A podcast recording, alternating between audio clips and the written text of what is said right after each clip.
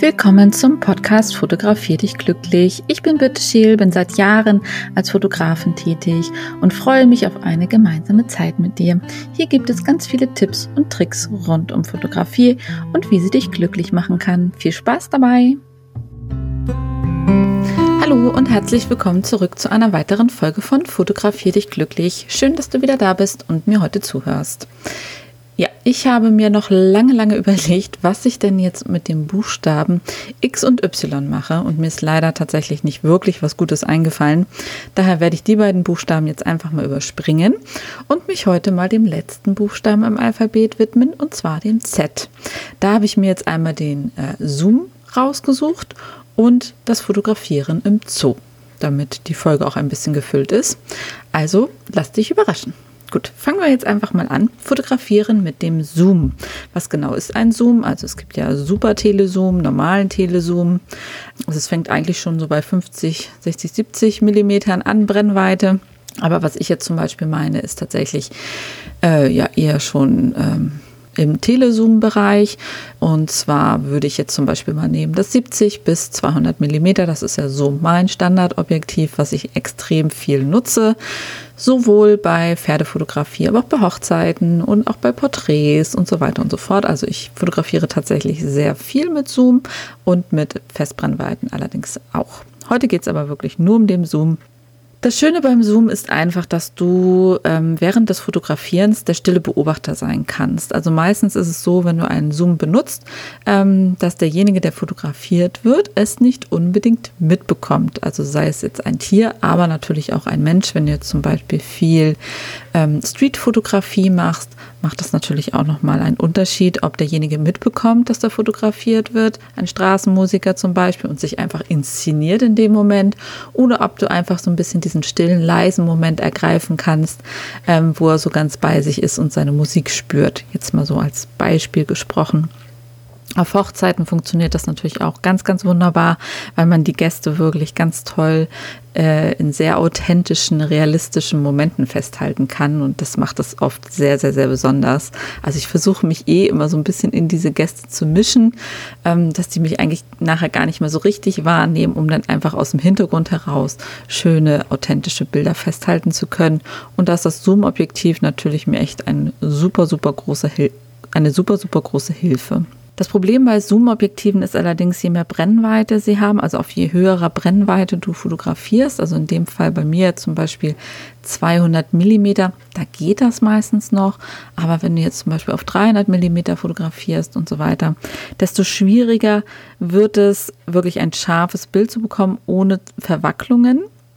Ähm, die Gefahr also der Verwacklung ist viel, viel größer, je mehr du zoomst und je höher die Brennweite dann ist. Ähm, bei 600 Millimeter kann ich das zum Beispiel auch nicht aus der Hand halten. 300 Millimeter habe ich mal ausprobiert, ist für mich tatsächlich auch schon super schwierig. Ähm, 200 Millimeter, das geht bei mir ganz gut. Ich stütze mich halt auch immer sehr extrem auf meinem Körper dabei ab ähm, und ich nutze natürlich sehr viel, habe ich ab und zu schon erzählt, mein Körperstativ, mein Steadify. Da bin ich sehr, sehr glücklich mit, weil ich damit trotzdem total flexibel beim Fotografieren bin. Ansonsten äh, kannst du die Kamera auch irgendwo versuchen abzulegen, wenn du jetzt kein Stativ hast oder wie gesagt äh, den Arm sehr stark an dich heranpressen. Aber es sollte dir klar sein, je höher die Brennweite ist, also je mehr du zoomst, umso schwieriger wird das mit den Verwacklungen, umso wichtiger ist, dass du zum Beispiel ein Stativ dabei hast und dir darüber im Vorwege auch schon Gedanken gemacht hast. Auch wenn du den Auslöser ausdrückst, musst du auch ein bisschen vorsichtig sein. Tatsächlich, diese Verwacklung ist oft auch schon deutlich zu spüren und ruft halt auch schnell mal eine Verwacklung im Bild hervor. Das denkt man immer gar nicht, dass, weil es so minimal ist, aber gerade wenn du zoomst und eine starke Brennweite dann hast, ähm, dann passiert das also die Umsetzung ist halt viel, viel größer und du hast viel, viel schneller einfach die Verwacklung in dem Bild, wie wenn du auf 24 Millimeter oder so fotografieren würdest. Ja, deswegen also ein bisschen Vorsicht dabei. Ähm, man kann mit dem Zoom auch, also man kann den Zoom auch als Stilmittel verwenden. Ich könnte mir vorstellen, dass du schon mal was von Mitzieherfotos gehört hast. Also gerade so im Rennsportbereich wird das viel genutzt, dass man auf das Motiv scharf stellt, die Kamera dann in dem Moment der Belichtung mitzieht mit dem Objekt und dadurch so ein verwischter Effekt um zum Beispiel dem Motorradfahrer herum erzielt wird. Das ist dann sehr, sehr dynamisch. Man sieht einfach die Schnelligkeit, womit er gerade unterwegs ist. Den Zoom-Effekt kannst du auch machen. Äh, in dem Fall heißt es einfach, du stellst auf ein Objekt scharf. Also das muss jetzt auch gar nicht in dem Moment ein Objekt sein, was sich bewegt. Das ist dann schon ein bisschen Königsklasse. Probier es einfach mal an einem Apfel oder so und äh, wählst eine etwas längere Belichtungszeit, hast ein Stativ dabei, also hast die Kamera auf einem Stativ montiert, montiert und wählst eine etwas längere Belichtungszeit und in dem Moment, wo du ausdrückst, ziehst du gleichzeitig den Zoom wieder zurück. Also du hast jetzt zum Beispiel auf 200 Millimeter das Objekt scharf gestellt und in dem Moment, wo du auslöst, ziehst du es halt wieder runter auf 70 mm oder 100 mm oder wie viel du dann schaffst, je nachdem, wie lange du belichtest. Und das ergibt halt auch so einen Rein-Zoom-Effekt oder Raus-Zoom-Effekt, je nachdem, wie rum du das halt anwendest. Du kannst halt auch reinzoomen oder rauszoomen. Genau. Probier es einfach mal aus. Ist was ganz Kreatives, Nettes irgendwie. Kann man sehr gut auch mal bei schlechtem Wetter zu Hause machen. Muss man nicht gleich rausgehen. Ähm, kann man an einer Blume machen, an einem Apfel, an, ja, an jedem Objekt. Und ähm, wenn man da so ein bisschen Feingefühl für hat, dann äh, kann man das Ganze natürlich auch mal an einem bewegten Objekt benutzen, wenn man da möchte. Was man bei einem Zoom-Objektiv auch überlegen kann, ist, ob man einen Konverter nutzen möchte. Ähm, das bieten viele Hersteller an. Das heißt, man kann den Brennweitenbereich dadurch nochmal verlängern, äh, mal 1,4 oder mal, ich glaube, 2,0 gibt es dann auch. Ähm, entsprechend verlängert sich das Ganze. Ähm, das ist manchmal sinnvoll. Allerdings muss man dazu sagen, dass die Qualität einfach auch darunter leidet. Aber falls sich das interessiert, also gerade wenn du gerne Wald fotografierst oder so oder gerne in den Zoo gehst oder so zum Fotografieren, Wildtiere fotografierst, macht das tatsächlich oft Sinn. Ähm, Gerade wenn du dann noch eine APS-C-Kamera hast, hast du da äh, einen deutlichen Vorteil auf jeden Fall. Der höchste Telezoom, den ich kenne, also mit der höchsten Brennweite, ich habe vorhin nochmal gegoogelt, ist tatsächlich mittlerweile schon 1200 Millimeter. Das ist mir schleierhaft, wie man so etwas halten soll. Ist, glaube ich, tatsächlich auch nur mit Stativ nutzbar. Ist im fünfstelligen Bereich von den Kosten her, äh, ich glaube, für euch auch nicht so irre auch nicht so relevant wie für mich, aber ich wollte es trotzdem noch mal wissen. Ähm, ja, viele so im, im, Wildtierbereich, die da fotografieren, nutzen 600 mm, weil die natürlich echt Abstand halten müssen von den Tieren, oft kombiniert mit einer APS-C. Ähm, dann sind die 600 mm ja gleich mal 1,6 durch den Crop-Faktor und dann habt ihr noch mehr Brennweite, also ihr könnt noch mehr zoomen, aber wie gesagt, ihr müsst euch da unbedingt irgendwie Unterstützung holen in Form eines Stativs oder ablegen. Das könnt ihr definitiv nicht mehr aus der Hand fotografieren. Ja, und je länger die Brennweite, umso oder je höher die Brennweite, umso einfacher ist es natürlich zu fotografieren. Ähm, und da komme ich gleich zu meinem zweiten Thema und, zu, und zwar zum Thema Fotografieren im Zoo. Ich finde, der Zoo ist tatsächlich immer eine gute Möglichkeit, um die Tierfotografie zu testen, ob das was für einen ist.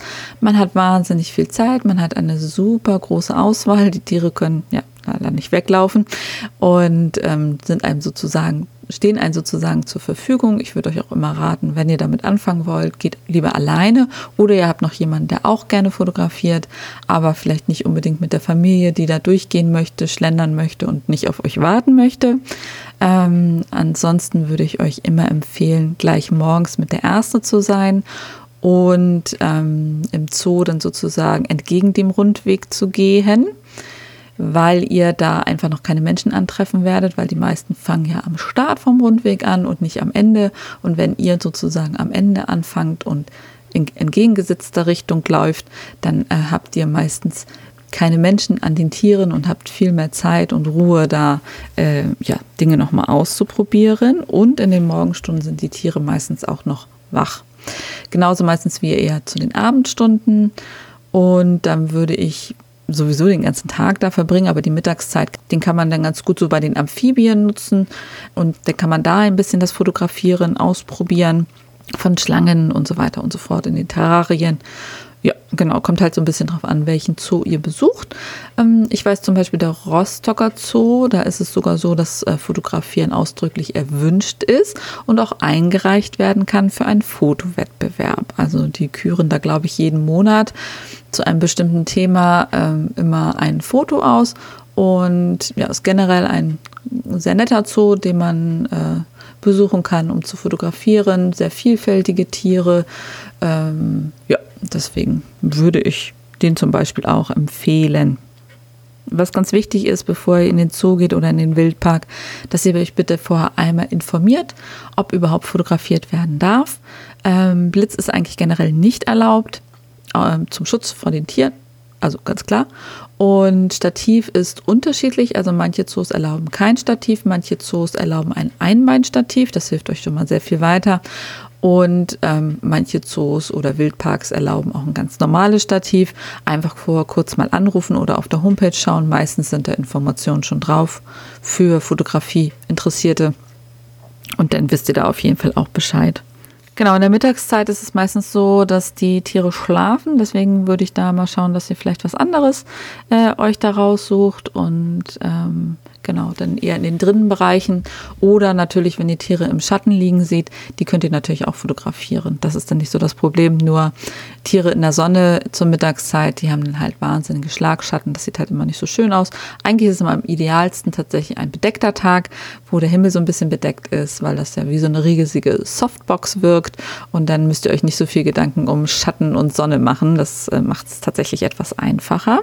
Und wenn ihr noch nie Tiere fotografiert habt, würde ich euch immer raten, starten, mit langsamen Tieren zu starten und nicht gerade mit den aller, aller schnellsten, also vielleicht nicht gerade mit, also vielleicht nicht gerade gleich mit den Vögeln oder so, wenn die fliegen, starten, sondern vielleicht eher mit dem Braunbär, der in der Ecke liegt und schläft oder so.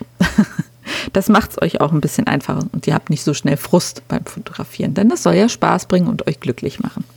Was ihr natürlich auch machen könnt, ist eure Tour vorab schon mal zu planen. Also die meisten Tierparks, Wildparks und so weiter haben ja äh, so einen Rundgang mit auf der Homepage drauf, wo ihr schon mal gucken könnt, welche Tiere gibt es da denn, wann sind zum Beispiel auch die Fütterungszeiten. Das sind auch immer ganz, ganz spannende äh, Fotoszenen, die man da haben kann, weil die Tiere einfach sehr wach sind dann und sehr nahe kommen und ähm, ja, man da einfach so super gut entsprechend Fotos machen kann.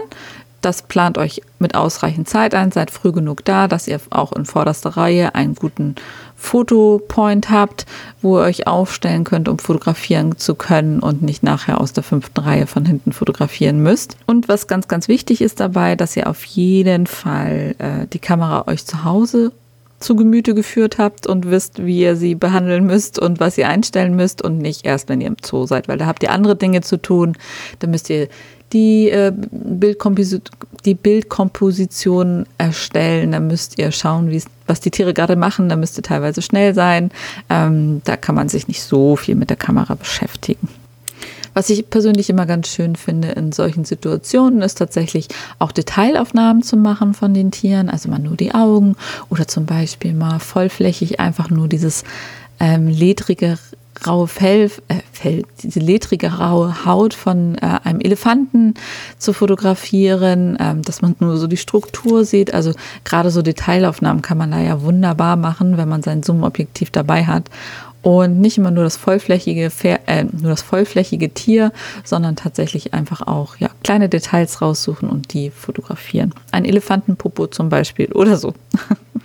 ja, und wenn du dich gerade fragst, welche Kameraeinstellungen du dann haben musst, um das gut fotografieren zu können, dann würde ich dir jetzt einmal nochmal meine Folge Tierfotografie und meine Folge Pferdefotografie an die ganz warm ans Herz legen, ähm, denn da habe ich ganz ausführlich auch nochmal darüber geredet, wie man die Kamera genau einstellt, dass ihr da auf jeden Fall keine Probleme habt. Am besten vorab, ein, am besten vorab anhören und schon mal zu Hause alles testen. Dann habt ihr da im Zoo keine Probleme und könnt euch da ganz und gar auf ja, die Motive konzentrieren. Ja, das war schon wieder mit meiner heutigen Folge. Ich hoffe, sie hat dir gefallen und wir hören uns beim nächsten Mal wieder. Und äh, falls du deine Ergebnisse zeigen willst, dann mach das gerne in meiner Facebook-Gruppe Fotografier dich glücklich oder auf Instagram unter dem Hashtag Fotografier dich glücklich. Ich schaue da regelmäßig rein und ja, lass dann gerne nochmal meinen Senf dazu da. Bis dann!